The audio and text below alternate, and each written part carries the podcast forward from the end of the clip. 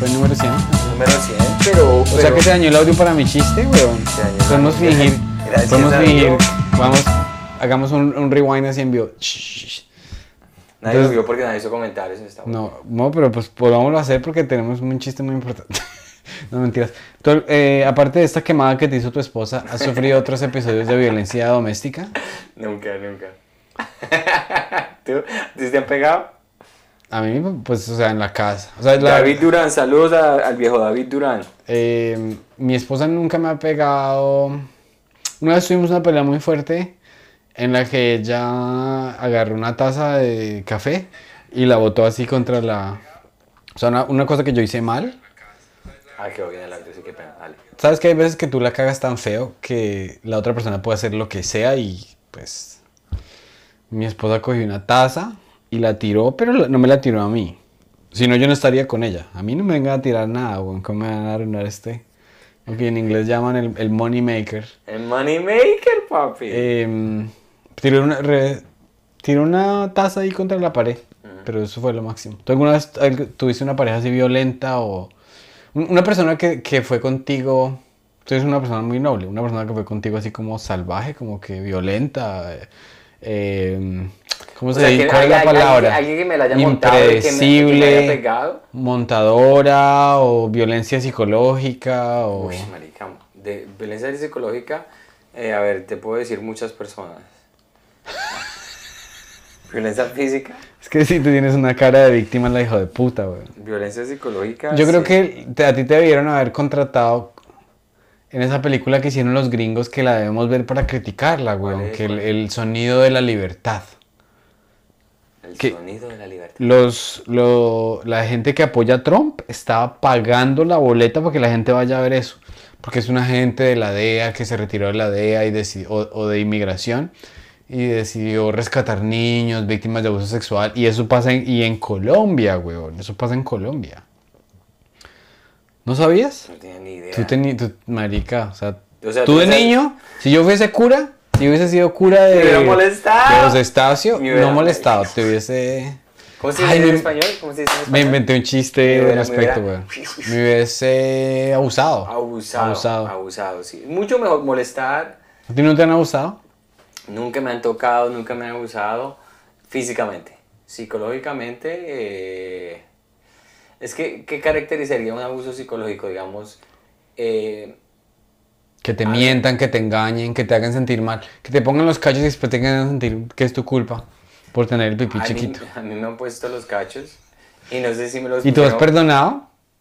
No, porque ni siquiera sabía. Ush. Pero yo no, yo no sé, yo no perdonaría cachos, pero es que esa pregunta es muy pesada, porque tú, tú le perdonarías cachos a tu esposa? Ya casado. Ni, ni antes ni, ni antes ni durante. No, pero, o sea, te pongo un escenario. Yo le digo, si, si va a salir, Te voy a poner un escenario. si va a salir con una chica, vaya y desde que me traigan video, mm, tranquila. Te pongo ese escenario.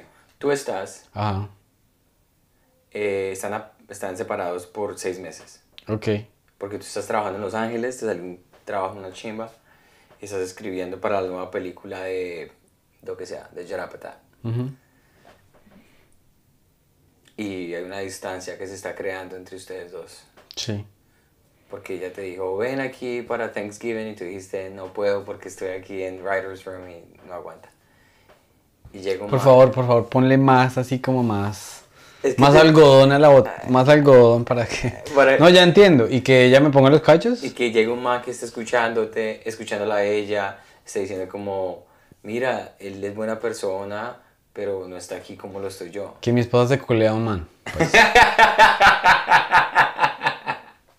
Porque mi, digamos, mi esposa, eh, hay gente que, que hace la distinción de que no, es que si fue una vez, es una... mm, es menos grave que si fue algo sentimental o algo así. Claro. Yo no perdono ninguna. Ni la sentimental ni la física. No, no, no. Siendo que ella es el amor de tu vida. ¿Quién dijo? Bueno, No, lo yo que tampoco pasa, lo perdonaría. lo que pasa es que el amor, lo que pasa es que el amor de la vida, o sea, yo que leí un man, un man que estaba hablando y el man decía, Jay Shetty se llama, el man es un monje, el, el- el libro está en español también, que se llama Pensar como un monje.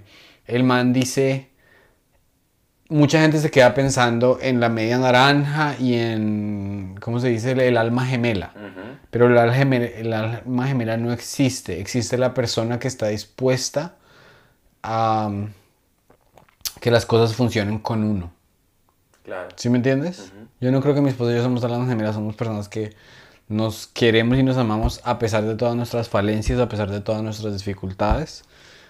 Y hemos decidido estar juntos, pero entonces eh, y, confiamos en uno en el otro. Entonces, el, eh, el, momento en que uno le dé la puñalada trapera a la otra persona, pues deja de existir eso. Sí, yo, estoy también de acuerdo. el, amor de, el amor de tu vida, la persona que te ama con toda su vida, no, te haría esa mierda. Haría eso, sí. No, totalmente. O sea, yo, yo tampoco perdonaría cachos. Una persona, a mí me pusieron cachos y es el sentimiento más. Así yo con abuso sentimental yo creo que no hay una manera de hacerte sentir peor como ser humano que una persona que te diga mentiras y que se esté culiando a alguien más. ¿Cuántas veces te han puesto los cachos? Dos veces.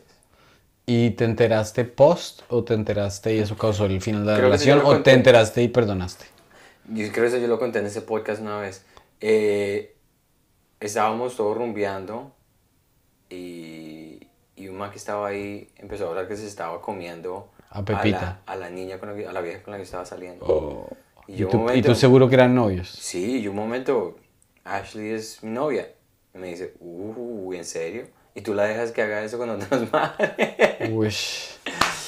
Ahí fue donde yo dije como, ok, voy a tener una conversación con ella. ¿Y la otra? Y la otra fueron yo creo que menos cachos, pero fue más porque no éramos oficiales oficiales. O sea, ella simplemente tenía dos personas al mismo tiempo. Ah, entonces no fueron cachos, simplemente te tenían ahí arrocito en bajo. Arrocito en bajo, señor. ¿Tú alguna vez has puesto los cachos? Eh... No. Eso me sonó a que sí, güey, No, es que es como muy. Esto, es muy delicado para ponerme a explicarlo. Pero la verdad. No cuenta. Mm, la verdad fue a mis espaldas. El man estaba a mis espaldas, mentira. Eh. No, no, no, no. No, ok. okay. Hablando de cosas más, menos eh, catastróficas, te estaba contando antes de empezar a grabar que me estoy viendo Pedro el Escamoso. Y me di cuenta que hay 315 capítulos. Muchos capítulos, güey. 315 capítulos. Y cuando el Pedro el Escamoso era una vez a la, era una vez, era cinco veces a la semana, ¿cierto? Me imagino, en Colombia se agarra sí. Sí, o sea, es demasiado de más. Sacar algo digerible y, y, no solo digerible, sino bueno, es loquísimo. Entonces, una novela en Colombia, 315 capítulos, eh, eran tres años. 50 semanas por 5 días, no. No, más. 50 semanas, 5 días a la semana son casi 200 capítulos anuales. Entonces, Año y medio más Año y medio, sí. Pero eso es mucho, imagínate el trabajo de los... Escritores. Y de los actores. Tú como guionista, que, o sea, esos guiones uno como puta los escribe, güey. O sea, los guiones de novelas siempre van a tener un poquito menos calidad, porque son así como tan... O sea, si tú ves una, buena, una película muy, muy, muy buena, la cinematografía está basada como en en imágenes, si me entiendes? Como que estimula muchísimo el cerebro. La escritura es más fácil cuando todo se habla. Bueno, mi esposa ayer no estaba viendo una película. Oh, eh, oh, se va a casar el chico de Harvard con, la chica de UPenn. Hmm, eres mi hermano mayor. ¿Sí me entiendes? Como que las historias son una fastidio cuando los personajes hablan. Historias pornográficas. Diciendo, no, no, no, diciendo exposición. Tú no hablas así. ¿Sí me entiendes? Eh, pero, marica, la verdad, no sé cómo... Los que hicieron Betty y los que hicieron estos son muy duros, weón. Muy, muy, muy, muy duros. ¿A quién llegó? ¿Quién chingados está? Llegó la emigración. Cuéntale ahí un... cuento a tu público? ¿no? El cuento a mi pueblo. Bueno, estamos en Bogotá ahorita, en octubre, el octubre 27. Ah, por favor, los que están escuchando esto, si hay, cuéntenos cómo está el audio, porque no lo alcancé a chequear bien.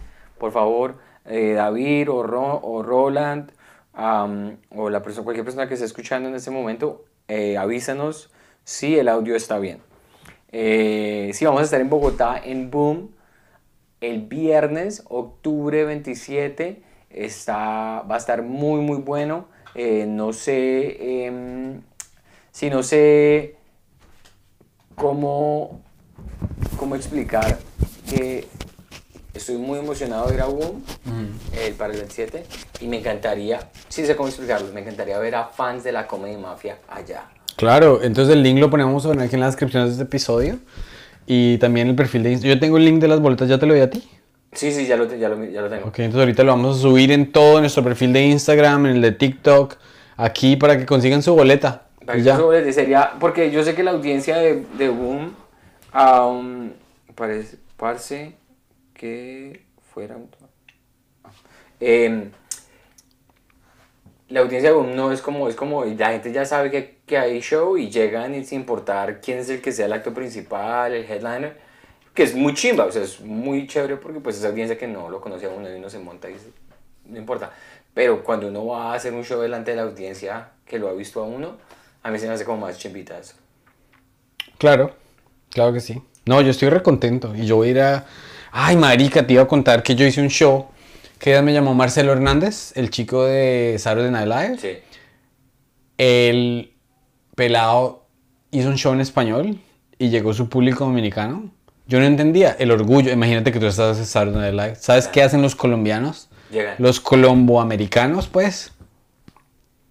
O sea, es como que, marica, un colombiano. Es como ver a, a- a- no sé, a Nairo en el Tour de Francia o algo así. Claro. O, o- o un colombiano que vive en Inglaterra y Asprilla llegó aquí, weón. Así están los dominicanos con Marcelo. Claro, es un orgullo brutal. Y él es cubano-dominicano, ¿cierto? Sí, sí, sí, sí. Yo pensé que era, sí, no sé, pero me dio risa porque el pelado habla normal, así como tú y yo. Pero cuando se está presentando enfrente de dominicanos, mamá, huevas. Y vi un público en éxtasis. Qué O chévere. sea, el pelado me, me mandó ese día, me dijo, ¿quieres venir? Y yo, listo, hágale. Y yo tenía nervios. Papi, la he sabido romper, huevón. ¿Sí? Uf. Qué bien. Porque es que, o sea, es que también es un público el que la gente vive aquí. Claro. Entonces, si yo les hablo de, un- de una señora que está vendiendo mango en Times Square, la gente entiende. Claro. Ahora tú te vas a Bogotá y dices, no, es que la señora que vende tales en tales, nos queda más en reversa. Por eso fue que nuestro amigo Oscar le... Cuando uno va a hacer comedia en Colombia, lo primero que pasa es que es un cachetado. O sea, se le da uno de todo porque es que el- la gente... El ritmo de la comedia en inglés es diferente. Sí. Y después uno no tiene ninguna referencia local porque uno pues no vive allá. Es, la, es el, el- digamos, es de los obstáculos más grandes que pueda tener una persona que haga comedia en un país diferente son las referencias. Y ahora está haciendo esa comedia en el idioma de ese país, con el acento de ese país, pero con un contenido que es totalmente ajeno al día a día. La gente va a decir, ¿este qué está hablando? O sea, estúpido. Así me sentí yo. Perdón. Salud. Eh, así me sentí yo la primera, segunda y tercera vez que yo fui de no saber cómo conectar con el público. Y es un sentimiento muy, muy, muy feo porque se están riendo a veces y no se están riendo contigo, sino de ti. Que es el sentimiento más, más humillante que puedas sentir como Mm. Yo no sentí eso. No, no, no, ya al final está bien, pero uno se siente a veces cuando llega recién llegado, que las risas no son las risas que tú quieres. Así me sentí yo muy al principio.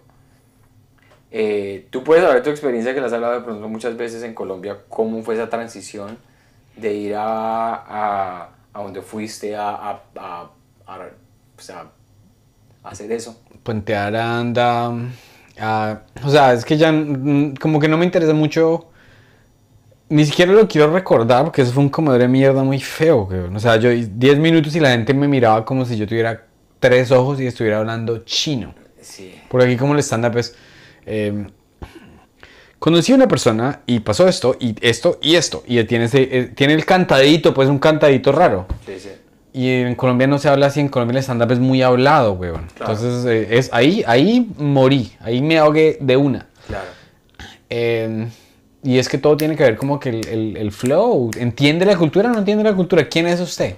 Yo estaba con los dominicanos y yo entiendo mucho de cultura dominicana Claro. porque eh, tengo muchos amigos dominicanos, entonces empecé a preguntar y empecé a usar el slang, el, usar el slang de ellos, como cuando Audrey dice cuca. Nadie espera que una mexicana diga cuca y se totean de la risa. Es como lo dice también Cook, es una hermosura como lo dices. Entonces, de hecho, de hecho, el set lo vas a poder ver porque nos que tenemos de aquí a que vayamos a Colombia teníamos dos semanas de, de, que- de que no teníamos nada de poner en, la, en Insta y en este. Entonces a mí me llegó el set, el stand me dio el set. Entonces yo le dije a Diego, pártalo y, y lo ponga. Entonces ahí vas a poder ver.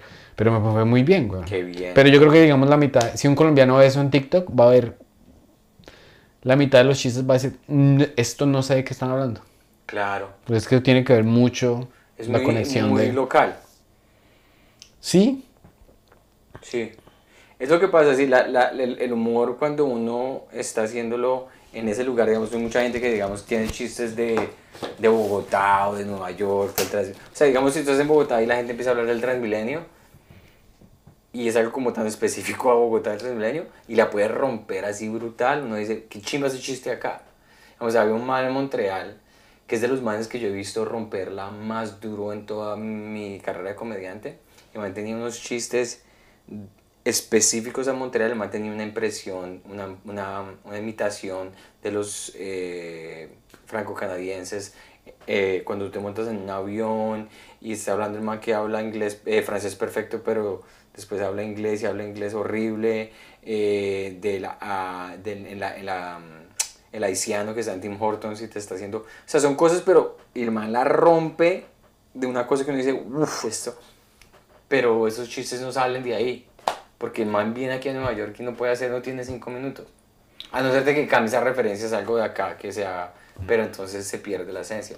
claro, eso es- o sea, el, el ser comediante local es una jaula. Y, y aquí lo han dicho Joe Rogan y eso de que, ¿se acuerda de los tipos de Boston? Que Que, cuando rompían. llegaban, en- o sea, en Boston los manes, es- o sea, temblaba el lugar de lo que la gente se reía, pero eran todas referencias locales. Por eso el crowdwork está tan explotado. Porque a la gente no le gu- no es porque sea local, es porque la gente está diciendo, esto pasó en este espacio y nunca se va a poder repetir. Claro, claro. Eh, y, pero ahora lo que, por ejemplo, eh, Luis y que le dijo a Vallarta, nunca traduzca sus chistes, yo no sé qué. Pero Luis, ¿qué putas está hablando? O sea, ¿de qué está hablando? Claro, ¿Él lo ha nunca hecho? lo ha hecho. Nunca lo ha hecho en ambos. hecho. Ahora, entre más lo hago yo en ambos, me doy cuenta que... Y cuando yo vi a Marcelo Hernández haciendo su este en español,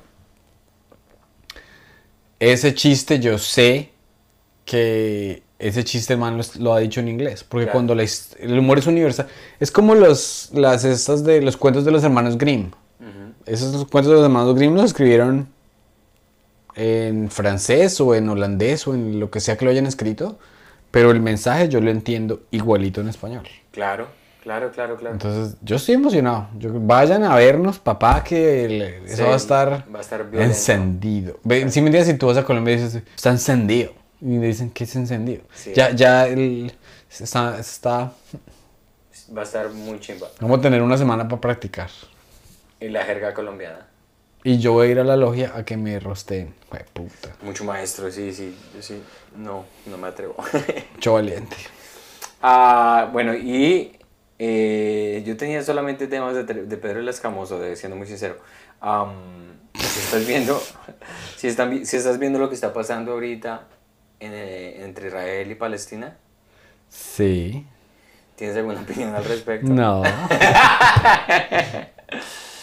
Ah, No, pues yo, o sea, por ejemplo, yo tengo una amiga que, mi amiga Tir, la Sí. comediante, que ella es de Palestina. Claro. Entonces, eh, yo lo único que le dije cuando pasó la pandemia, ella vivía aquí a dos cuadras. Y, y nosotros pues nos reuníamos todos los martes y escuchábamos música y, y fumábamos baretica y comíamos dulces, chocolates y tales. Y así nos apoyamos durante esto. Yo le, o sea, yo le escribí y yo le dije, "Mm, no tenemos opinión, no, no- no tenemos nada más que decirte. Si te sientes sola y quieres fumarte un porro y pedir postre y parchar, Aquí estamos. te ofrecemos eso y te ofrecemos un, un abrazo y ya. Sí, claro. No, sí, o sea, no, no. Del mismo modo en que, por ejemplo, digamos, cuando leo en el periódico que 11.000 pers- eh, 1.100 inmigrantes africanos se ahogaron porque en Grecia no los dejaron entrar y devolvieron al barco y el barco se hundió. Yo no, pues, o sea, ¿qué, qué verga vale lo que yo diga? No vale verga. No vale un culo. No, yo no tengo nada al respecto, no tengo absolutamente nada que decir.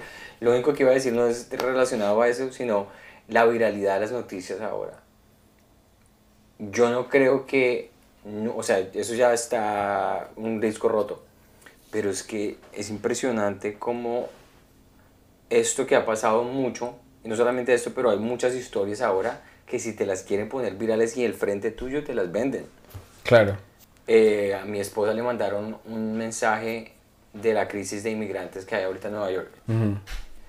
Que pilas, una amiga de Montreal le mandó que pilas, que, hay mucho inmigrante venezolano, que no sé qué diablos. Algo así, específico a los venezolanos. Y yo como, ¿y por qué te mandó eso? No, porque ya lo leyó en no sé qué diablos y me lo mandó, que pilas, que con la crisis de inmigrantes.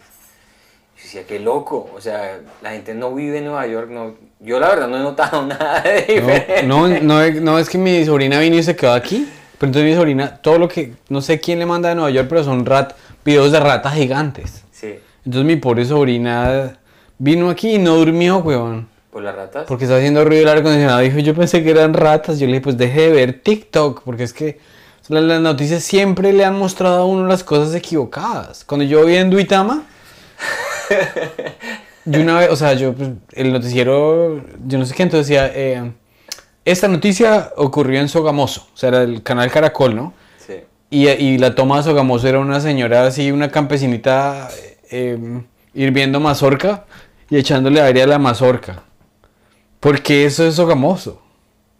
No es Sogamoso, ¿sí me entiendes? Pero a, ti, a, uno le dan una imagen y, y se queda con eso, o sea, Sí, sí, sí, Eso no es. Y mucha gente tiene una concepción equivocada de Nueva York. Nueva York es una ciudad común y Pues sí está llena de ratas. pero, es que lo que captura la imaginación en TikTok y eso es, es bastante distinto. Ahora, hablando de los inmigrantes, te lo juro que yo nunca me imaginé que hubiese en la estación más pupi de tren de Manhattan, que este es como uno de los barrios más caros de todo el mundo, weón. Que llegaran inmigrantes a vender dulce.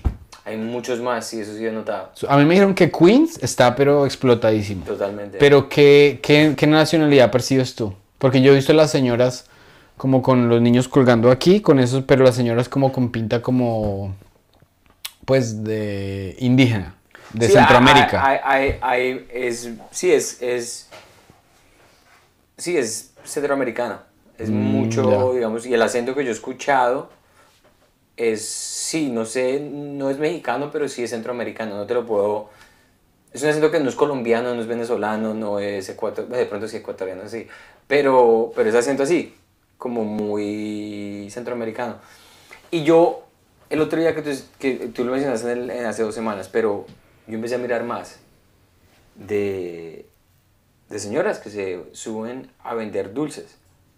Entonces yo saqué y le di un billete de 5 dólares y le dije, em, ¿cuántos dulces vendes al día? Y ella me dijo, pues ni siquiera la mitad de la caja. Y yo, ah bueno, pues ojalá te vaya bien. Y se fue, o sea, se fue sin decir gracias, sin nada, se fue. ¿En serio? pero no lo hizo, no, yo no lo tomé, yo no lo tomé ofensa, sino que yo estaba como muy, o sea, es como que, ni siquiera está ahí, es como un zombie. Es que es, es que es bastante raro. Es que me dio pesar porque ya yo le hice una pregunta y no se esperaba que yo le fuera a hacer una pregunta. Ok, porque ella se sentía invisible, ok. Y se asustó que yo le hablara en español también. Ay, cuando yo le dije, yo este será policía o qué. Ay, marica, claro, qué miedo, por ella señora, güey. Se asustó cuando yo la miré, le dije, le dije los cinco, le dije, ¿cuántos alcanzas a vender? al día. Y me dijo, ni siquiera la metí a la caja. Y se fue. Y dije, ella creyó que yo le iba a poner en problemas. Pobrecita, huevón. Pero me dio fue tristeza. Y esa persona está haciendo eso porque literalmente no hay nada más que hacer. Y si nosotros nos estamos quedando de inflación, que todo está carísimo, que no alcanza la plata para nada, ¿cómo ¿cómo sobrevive una persona que está haciendo esto aquí en Nueva York? ¿En dónde están viviendo? No sé, weón, porque, o sea, yo, yo estaba tratando de pensar lo mismo. O sea, cuando yo llegué aquí, nosotros digamos, llegamos pelados, pero marica. O sea, yo, yo estaba desmueletado, weón. A de la muela. A mí se me cayeron dos hijos de putas dientes. Si me entiendes, no había para nada. Pero, por ejemplo, me imagino que mi tía nos prestó 5 mil dólares para cubrir eh, cinco meses de arriendo. Cuando el arriendo valía mil dólares en Pensilvania. Sí. Y, esos, y ese, es- es- ese, ese plante para el arranque, el que a veces marca la diferencia entre ser homeless Claro. y poder arrancar, weón. Y Pero es que también, o sea, no sé, no sé.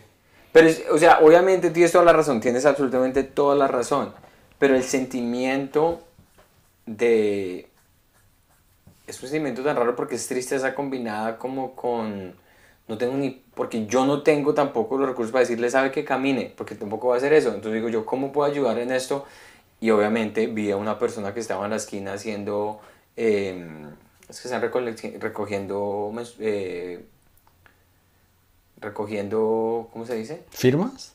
No firmas, que es para que uno le ayude a los niños en el África, le ayude a los niños en Sudamérica. Ok, eh, eh, sí, sí, sí. Apoyo, bueno, no sé, Ajá, fondos, pidiendo apoyo, sí. pidiendo apoyo y fondos. Entonces yo me fui a la esquina y entonces me decía, no, que para niños en el África, que no sé qué. Yo le dije, hermano, ¿usted se da cuenta que no tenemos que ir tan lejos hasta el África? ¿Tú no le dijiste eso? Sí, ¿Tú le dijiste eso a una persona en la calle? sí, No te creo. te lo dije, estaban ahí en Queens. Porque ya eso pasó inmediatamente, uno y dos. Seguro, pero ¿y tú que nunca confrontas a nadie? No, ¿Por, qué se te, ¿Por qué te dio? ¿Por qué no dio eso? Porque estaba totalmente trastornado. me- o sea, casi me puse a llorar. Ah, por, por la ver a señora. señora. Yo, yo me bajé, ¿dónde me, no me bajo en la historia, no voy a decir la estación. Y después de que pasa eso, que uno coge el tren y viene de Manhattan a Astoria, yo dije, yo quedé pensando simplemente en, en esa señora y la, lo que puede ser la ¿Pero lo cogiste dulce o no? No. Ah, no. ¿No Yo querías acuerdo dulce? Yo, yo solamente le di 5 dólares y le hice la pregunta. Y la verdad, yo quedé pensando, hice la pregunta mal, porque, pero dije, debe estar asustado en el caso. Entonces, cuando me bajo y está la persona con su chaquetica rosada, diciendo, ta, ta, ta, que hay niños en el África que necesitan ayuda. Yo le dije, pues no tenemos que ir para África. Hay gente aquí que necesita ayuda. ¿Tienes algo para la gente que está acá que se le pueda ayudar? No, esto solamente, la organización solamente hace para ayudar a gente que está en otros países desarrollados. Subdesarrollados. Y yo, súper, cuando yo ya apoyo a gente, a Feed the Children, yo ya les doy una mensualidad. Y yo ya le doy una mensualidad a Feed the Children y ya tengo un niño, eh, creo que es una niña, que pena, en Nicaragua, donde me mandan foticos y cosas que hace, dibujitos que hace ella, me parece muy chimba. ¿Cómo se llama? ¿Y tú no tienes chistes de esto, huevón? No, porque ¿qué voy a hacer chistes de eso? Ahorita, ese es mi siguiente punto. Ahorita va- vamos para allá, pero ¿y en qué concluyó esto? Entonces, pero si tu organización está pensando en algo, pues deberías decirle que el feedback es que en Nueva York hay gente que necesita también. Y me fui, y man, no, tienes toda la razón. Un man muy, res- muy receptivo, muy, I hear you, you know, estamos aquí haciendo lo mismo, ayúdanos. Chévere, Feed the Children es una organización muy chimba. Y él se quedó eh, hablando con otra gente y yo, pues, o sea, tal, y empezó a hablar con otra gente y yo me fui para la casa. Entonces yo decía, qué loco es eso que pasó en ese momento y la necesidad en la que está el mundo ahora. Es una necesidad muy, muy perra. Entonces, uno aquí preocupado por tener hijos, por hacer, no sé, IVF y todas las marranadas que, nos, que estamos haciendo, cuando hay niños y hay gente que no tiene dónde estar, güey. ¿Te gustaría adoptar? No. Entonces, Ese es el problema. Pero es, es, es una, es una de los, uno de los pensamientos ociosos, no ociosos, sino como useless, sin uso. Porque me pongo a pensar en eso y yo digo, me da tristeza, me trata de tener empatía, pero tampoco es... yo, yo, digo que esas, co- yo digo que esas son las cosas de las que uno debería escribir. Porque esas cosas que... O sea, si tú, le das, si tú tienes una niña que alimenta a los niños en Nicaragua, tú tienes potestad, weón, para hablar de eso. Y no te tienes que burlar de la niña. Sí, es que... Sí, Yo me di cuenta, por ejemplo, que uno, uno puede escribir de los temas delicados. Y este chiste no, no está madurado, pero la primera vez que lo hice pegó re duro. Porque de- el día que las niñas, esas niñas no eran indígenas, esas niñas creo que eran, no sé de dónde eran, pero eran dos niñas de nueve años que se pusieron a darle, o sea, un loco les quitó dulce. Vinieron y le dieron, pero el man estaba re loco, weón. Entonces yo les di Luca, le di a ella la... Ahí sí se lo contaste hace dos semanas, sí, sí, sí. Correcto, entonces la otra niña me hizo así como que, y yo, y yo, ah, jue puta, entonces, o sea, marica, o sea, como que uno de, de puro perro, uno no quiere ver pobreza. Sí, No es que, o sea, nadie está haciendo nada malo. sí. Pero uno dice, "No, jue puta, ojalá yo hubiera hecho en Suiza y no tuviera que eres. O sea, el grado, de, el grado de desconexión. Pero ¿qué más va a hacer uno también, weón? Sí, no, y y ese O es sea- el punto, ese es el punto. Digamos, cuando yo me matriculé a Feed the Children, ¿Cuánto te cuesta? 50 dólares mensuales. ¿50 dólares mensuales? Sí. Eh, Y ahora, es que vaya a ver, es que marica también tienes que investigar porque, por ejemplo, Whitney Cummings, la comediante, dicen que las, que las, esas caridades son una farsa tremendísima. Dicen. dicen, claro. O sea, de pronto se quedan 45 dólares en gastos administrativos y a los niños les dan para un pan.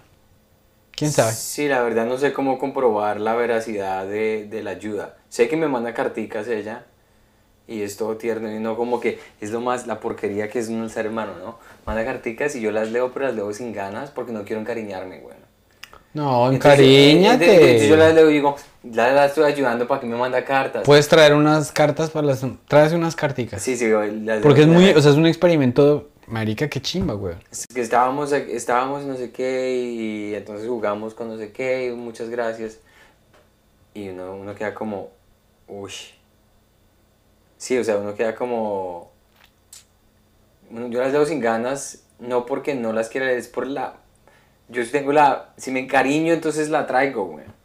Pues, Ese es el, pro, ese no es el problema, sino ese es la- el egoísmo y lo que habla de uno como persona. No entiendo cómo es leer sin ganas. Yo no puedo leer algo sin ganas. O lo leo o no lo, o lo Yo leo leo, con ganas pero, lo leo. los leo, pero trato de no poner la atención.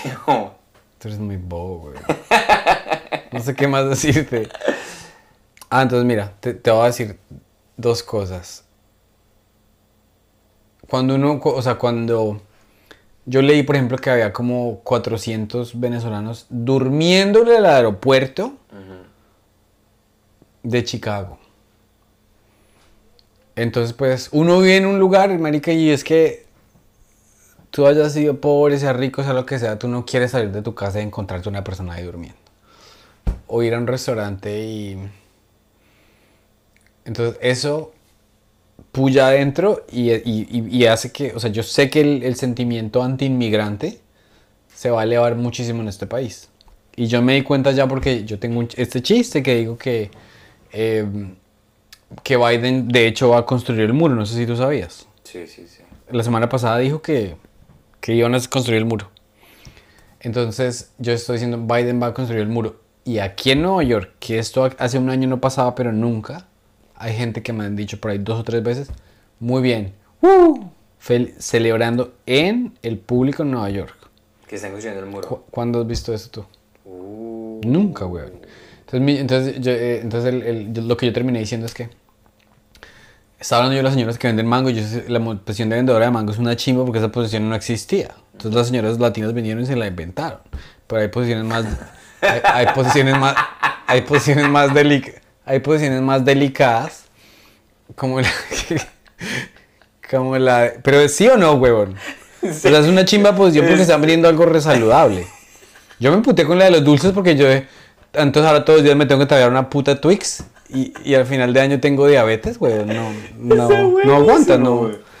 Bueno, pero eso no era parte, pero eso no era, está eso no era la, pero eso no era la parte graciosa. Entonces que yo digo que es que, que se inventaron este trabajo. Es verdad, Está muy del puta. Pero esta posición es chimba porque, pues, número uno es fruta, que es re saludable, y número dos está creando un tipo de trabajo. Pero entonces, que vender dulces sí. Cuidado porque si vienen unas niñas a vender dulce aquí a este barrio, aquí es donde venden las, las niñas scout. Aquí es donde venden sus galletas. Ah, ya. Entonces que las niñas scouts dicen, pero es que nos gusta explorar, explorar la selva y vender dulce. Y las niñas venezolanas le dicen, ¿usted le gusta explorar la selva, piroa? Porque yo acabo de cruzar 4.000 millas de selva para llegar acá y voy a vender dulce. ¿Y qué va a hacer? Entonces ahí, entonces lo que yo digo es que como las niñas tienen su uniforme así como color khaki, dijo pues que se van a graduar, van a ser eh, eh, Scout Águila y después ahí van a pedir trabajo en, en, en migración.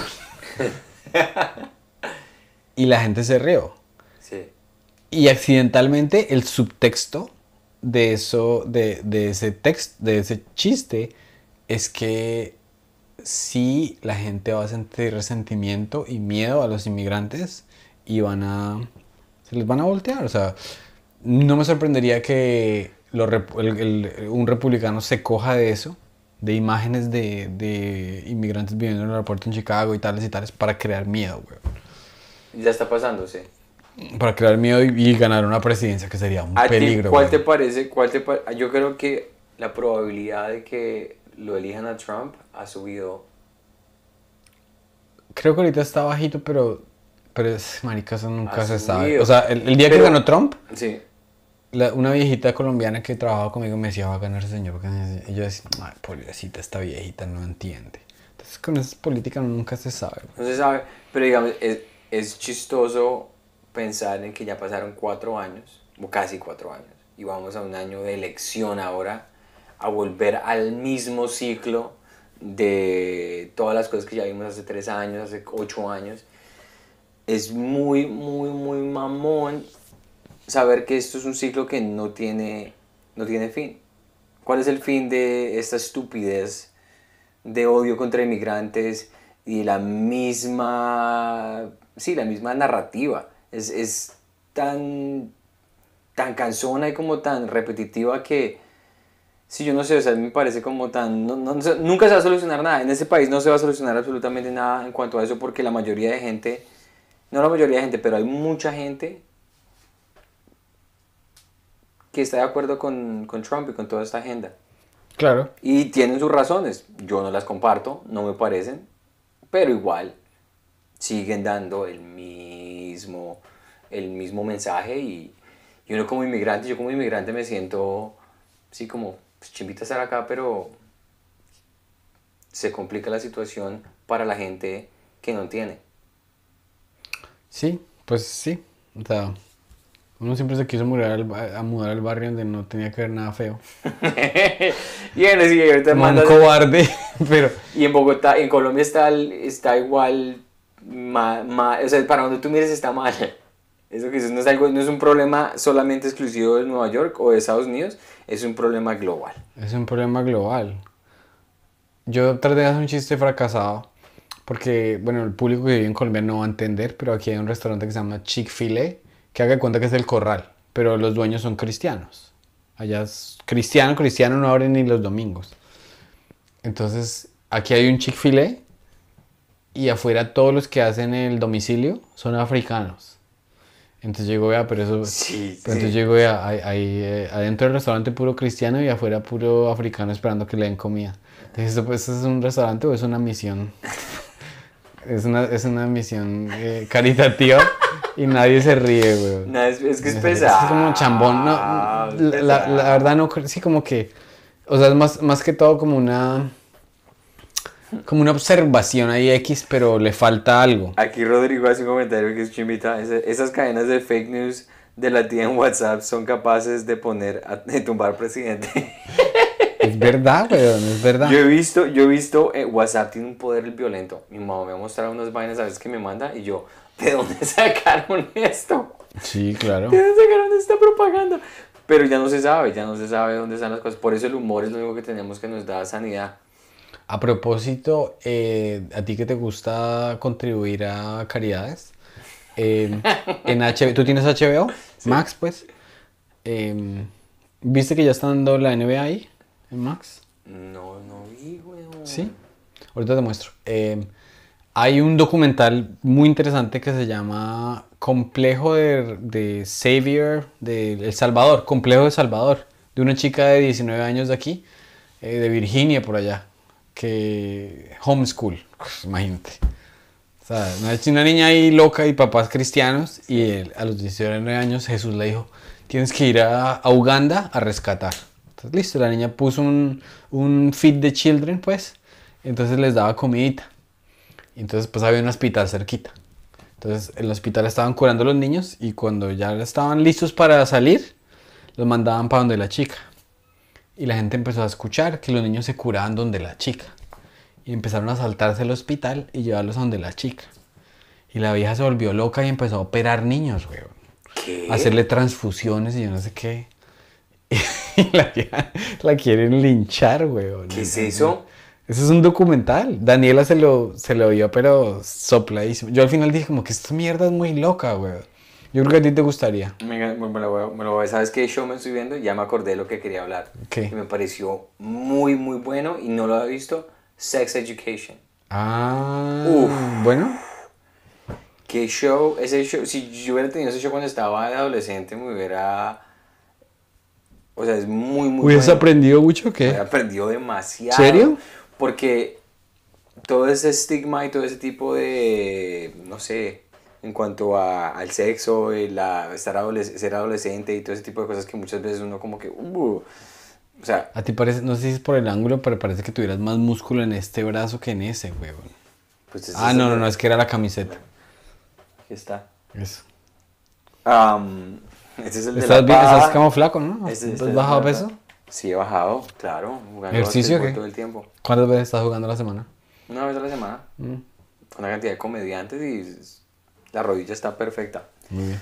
En ese show, Sex Education, ush, es muy, muy bueno porque habla de cosas que están, pues obviamente todos sabemos los temas de educación sexual que son, pues obviamente están trillados como un berraco, pero de la manera como lo hacen es muy, muy del puto. O sea, la mamá... el- ¿Te el- gusta ver adolescentes haciéndolo? No, porque son adolescentes y ya están buenísimos todos. Ah, y todas. El- ¡Ay! eh, ¿Tú eres bisexual? Confiesa, estamos en, estamos en confianza. Me gustaría ser bisexual, pero es que a mí ¿Te gustaría para qué? ¿Para qué te gustaría? Sí, no sé, no sé si me gustaría, pero es que solamente estar subjetivo a la vagina es horrible. Am, Sí. eh, bueno, lo que iba... Subjetivo o sujetado. Esclavo. Subjected. Es un esclavo, es un esclavo de la ¿Cómo se vagina. Subjected Sí, to the sí, sí. Sujeto. Sujeto a la vagina. Eh, ¿Qué iba a decir? Iba a decir algo que me pareció muy Sex chistoso. education del este. Sí, la trama, o sea, la trama es, es una chimba porque es el, el niño con la mamá, y la mamá es una psicóloga de sexualidad. Y el niño está, tiene todo ese conocimiento, pero más no se puede masturbar. ¿Por qué? Porque la más metida en sus asuntos. Entonces el, el- el niño está como, no, no puedo, no puedo. Y siempre, y conoce una, una vieja que por fin le da el primer sueño mojado. Y el, y el chino está como, bueno, una cantidad de vainas. Y el humor que hay en ese, en ese show no se trata de, pues, el pene, vagina. Ya, ya, ya, no es- no es burdo, sino es sutil. Sí, sutil y, situ- y si- si- situational. Ok. Situacional Ok. Me Chévere. pareció muy muy chimba porque me, me hizo, me, me hizo recordar que así una premisa esté trillada no es la premisa sino cómo la tomes tú Claro. Claro. me recordó eso porque cuando mi esposa lo estaba viendo yo ah, mismo show oh, sex uh". y cuando lo vi premisa trillada show una chimba Muy bien. Hablando de premisas trilladas, yo tengo un chiste que la premisa se, se, se considera trillada, pero me pareció chévere. No sé si va a funcionar porque tú sabes que hay algunos que te sacan una risa porque la gente no se lo estaba esperando ese día y ni tú te lo estabas esperando, entonces el timing fue perfecto. Y pues yo tengo un chiste sobre condones, entonces digo que eh, yo soy latino. Ah, como estamos haciendo lo de fertilidad in vitro, el doctor dijo que yo no, que hasta que no fuera in vitro no tendríamos que intentar eh, embarazar, que quedara embarazada, entonces me tocó usar condón. Yo digo Claro. que yo como hombre, como hombre latino en mi vida había usado condón porque me lo prohíbe la religión. Entonces ahí se rieron yo les dije, no, en serio, a mí me lo dijo el curita. Me dijo, "La- la- yo me acuerdo que el man cuando yo tenía 12 años me dijo, los condones son para los gays, los condones son para los gays, entonces, eh, y, y los gays van al infierno.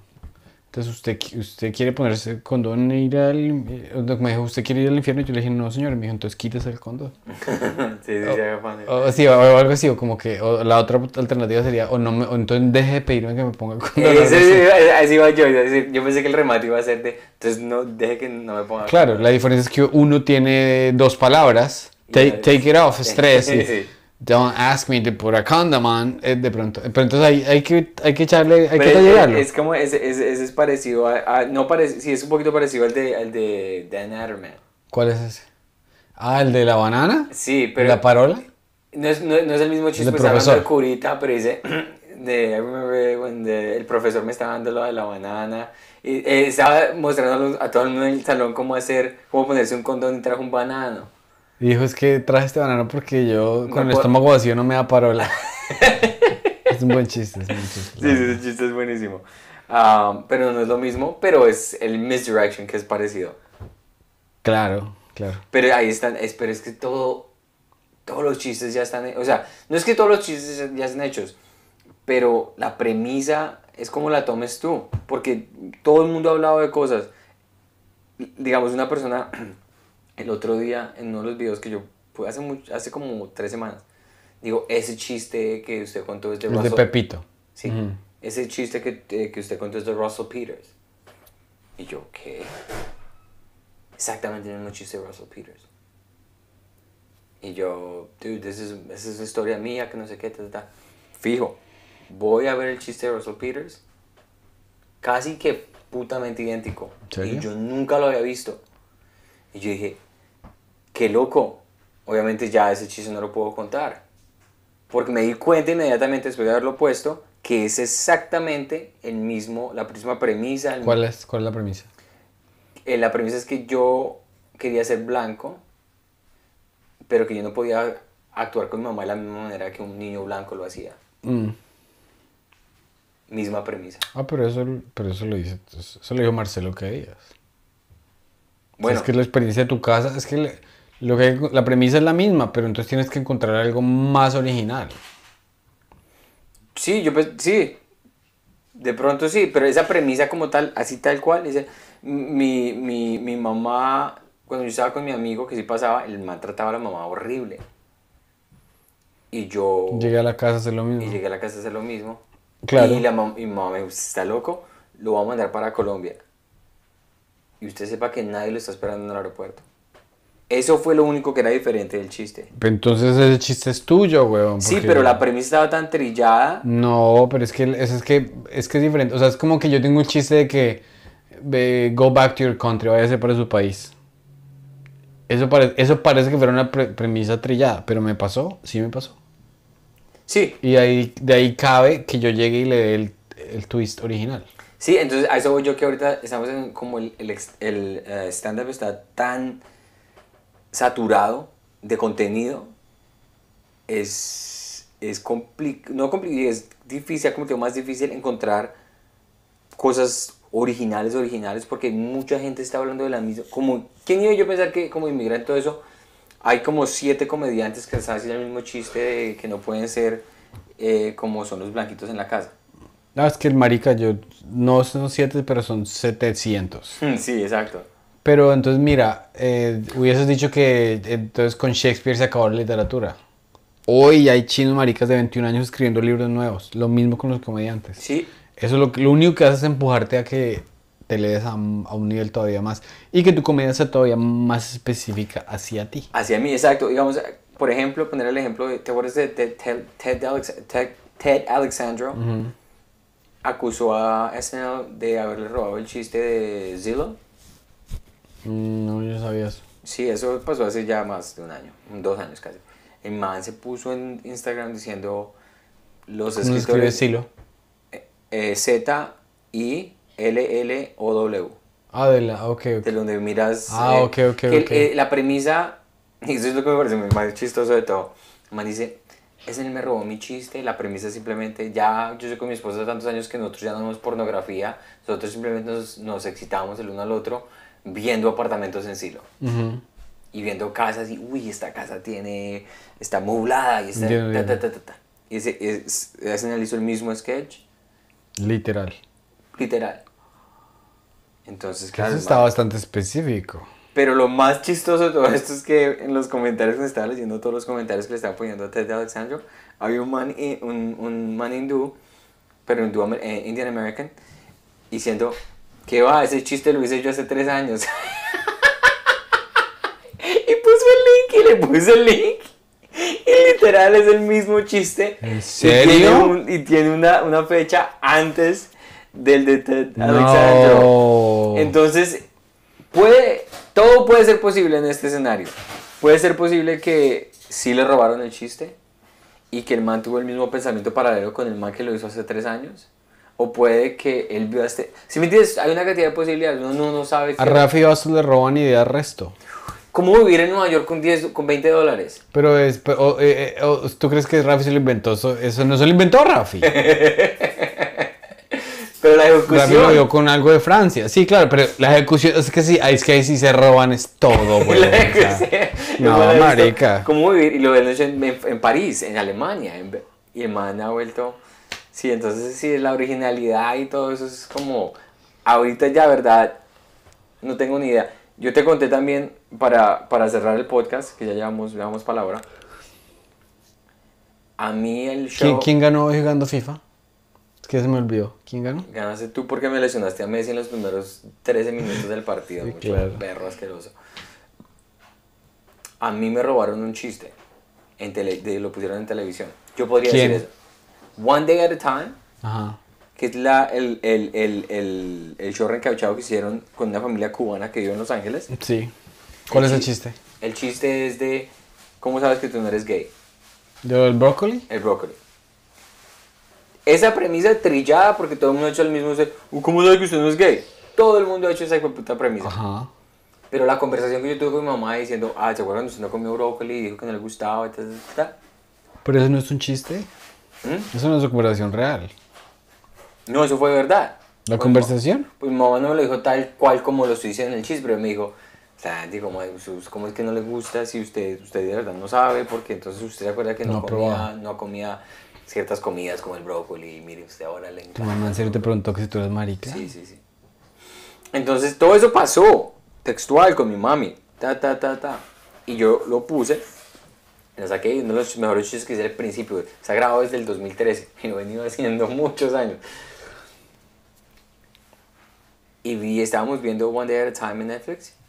Papi, la misma conversación ahí. Entonces yo puedo decir, yo como comediante puedo decir, me robaron ese chiste. O puedo decir, O puedo decir Vale que es algo paralelo. a lo paralelo, desde que la premisa esté y lo hicieron ahí, quiere decir que sí valió la pena.